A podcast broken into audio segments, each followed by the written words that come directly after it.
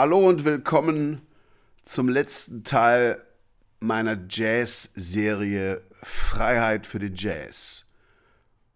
Mein Name ist Thomas Askanfierich und diesmal geht es um Wayne Shorter, der Ende der 50er, Anfang der 60er bei Art Blakey's Jazz Messengers spielte, sich dann selbstständig machte und 64 bis 69 zusammen mit Miles Davis Teil des berühmten Miles Davis Quintetts war und dort als Komponist vor allen Dingen in Erscheinung getreten ist.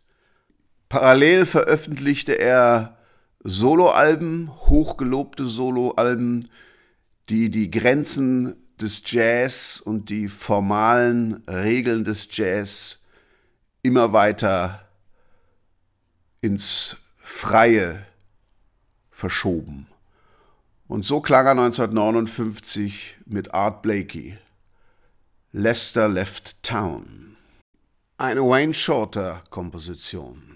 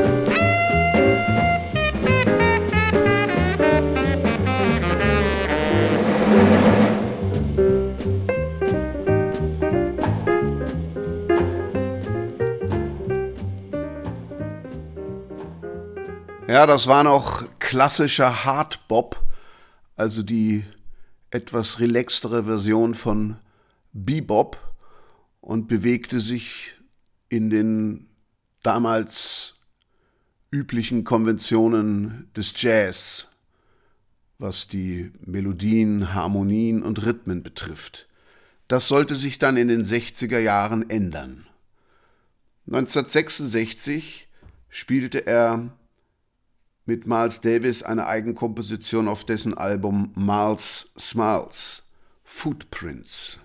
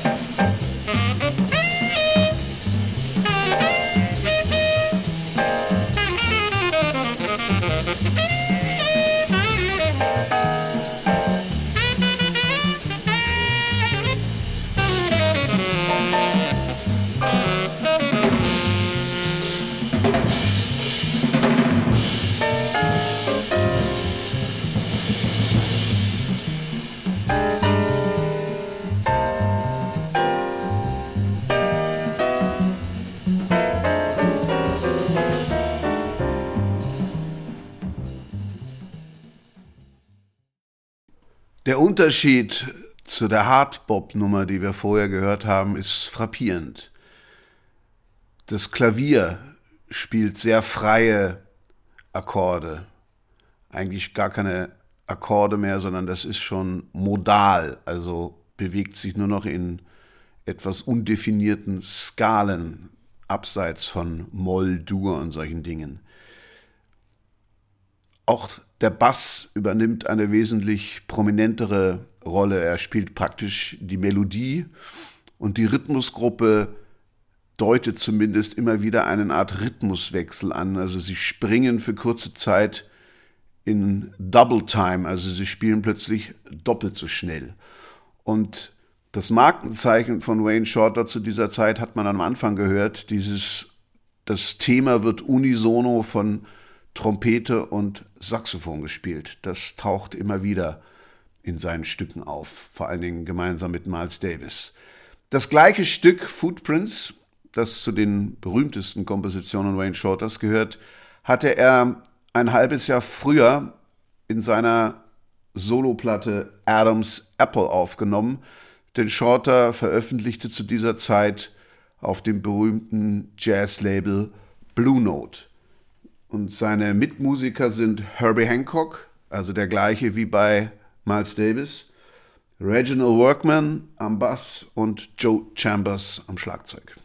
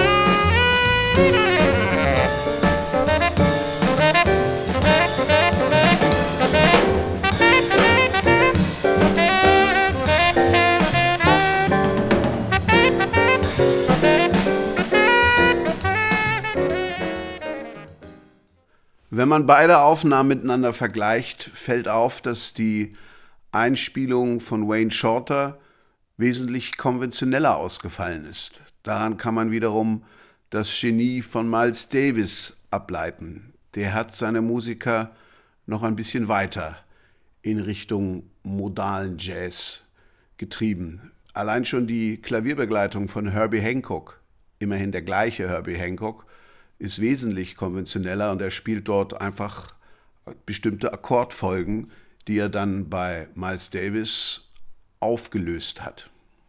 1964 hatte Wayne Shorter sein Album Juju veröffentlicht und da hören wir das wunderbare Titelstück. Musik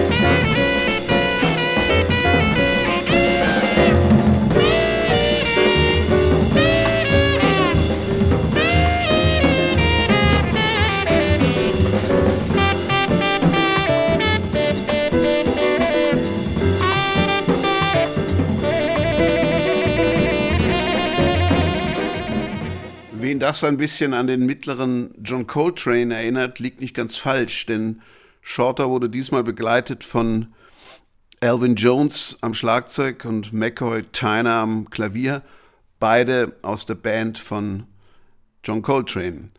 Am Bass Reginald Workman. Und die scheinen auch Shorter dazu inspiriert zu haben, ein bisschen wie Coltrane zu spielen mit diesen schnellen Läufen und dem leichten Überblasen des Saxophons. Im gleichen Jahr veröffentlichte Shorter auch noch sein Album Speak No Evil. Diesmal an der Trompete Freddie Hubbard, am Klavier Herbie Hancock, am Bass Ron Carter und am Schlagzeug wieder Elvin Jones.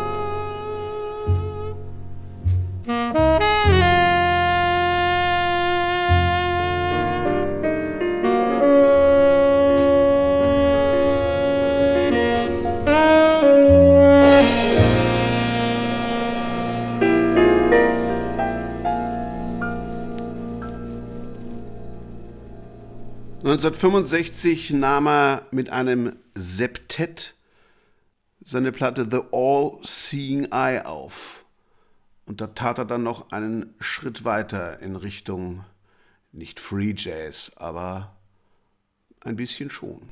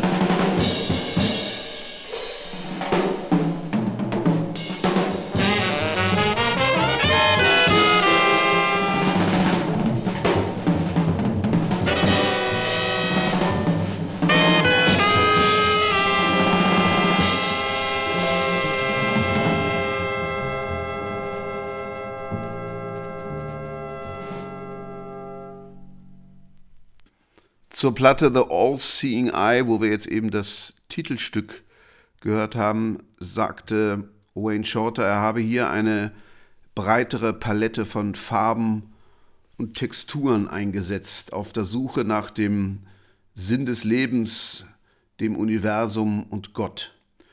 Und zur Form von The All-Seeing Eye, die die Bewegung von Gottes Auge über das Universum vor der Erschaffung der Welt versinnbildlichen sollte, sagte er, ich habe diese Form nicht geplant, die ist entstanden. Und sein Bruder Alan Shorter steuerte sein Stück Mephistopheles bei. Und Shorter sagte dazu, man hört hier, wie der Teufel dir von hinten auf die Schulter klopft. Hallo, hier bin ich, ich bin überall.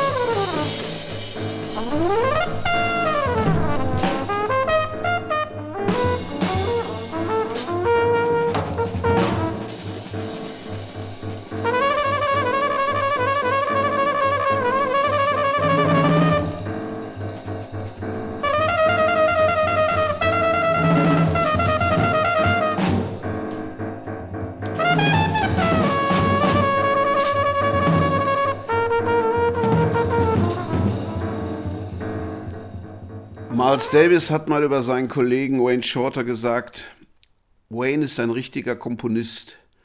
Er schreibt Scores, schreibt die Parts für jeden genau so, wie er möchte, dass sie klingen. Wayne brachte auch eine Art von Neugierigkeit mit den musikalischen Regeln anders umzugehen. Wenn sie nicht passten, brach er sie, aber im musikalischen Sinn. Er verstand, dass die Freiheit in der Musik bedeutet, die Regeln der Musik nach seinem eigenen Geschmack zu biegen. 1971 veröffentlichte er sein zunächst letztes Soloalbum mit dem Namen Odyssey of Iska.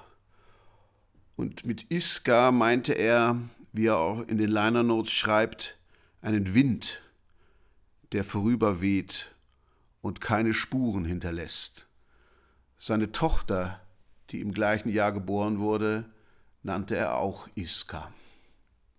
Und was wir jetzt hören, könnte man unter dem Rubrik Spiritual Jazz einordnen, der damals auch eine Blüte erlebte. Und da fallen einem Namen wie John Coltrane mit seinem Album A Love Supreme, seine Witwe Alice Coltrane oder auch Pharoah Sanders ein. Und in dieser Musik fanden dann auch außereuropäische Klänge und Spielweisen Eingang.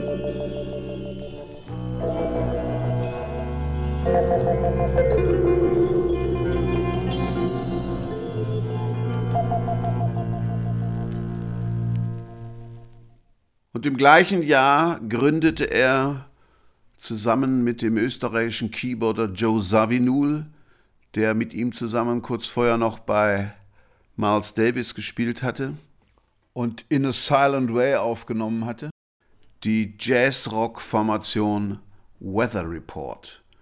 Und so beginnt ihr erstes Album. Was wir da hören, sind keine Synthesizer oder riesige Kirchenorgeln, sondern verfremdete Saxophontöne und Klavierakkorde.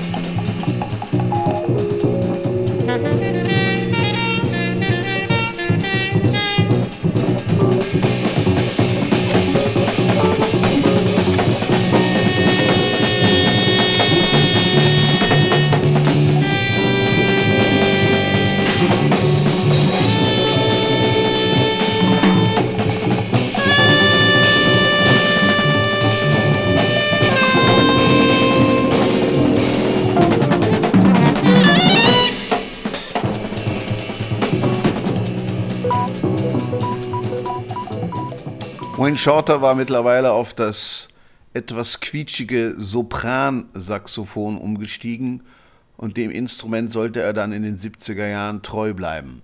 Weather Report waren äh, wahnsinnig erfolgreich und das war auch eine amerikanisch-europäische Zusammenarbeit. Der Bassist am Anfang war der Tscheche Miroslav Vitus und der wurde dann später in den 70er Jahren von Jaco Pastorius abgelöst, den man da damals für einen, eine Art Wunderbassisten hielt. Und äh, wir hören zum Schluss von 1975 ein Stück, das heißt Black Market von der gleichen Platte und das zeigt, dass Weather Report auch äh, nicht nur Jazz-Rock gemacht hat, sondern auch Weltmusik mit dem Jazz verbunden hat.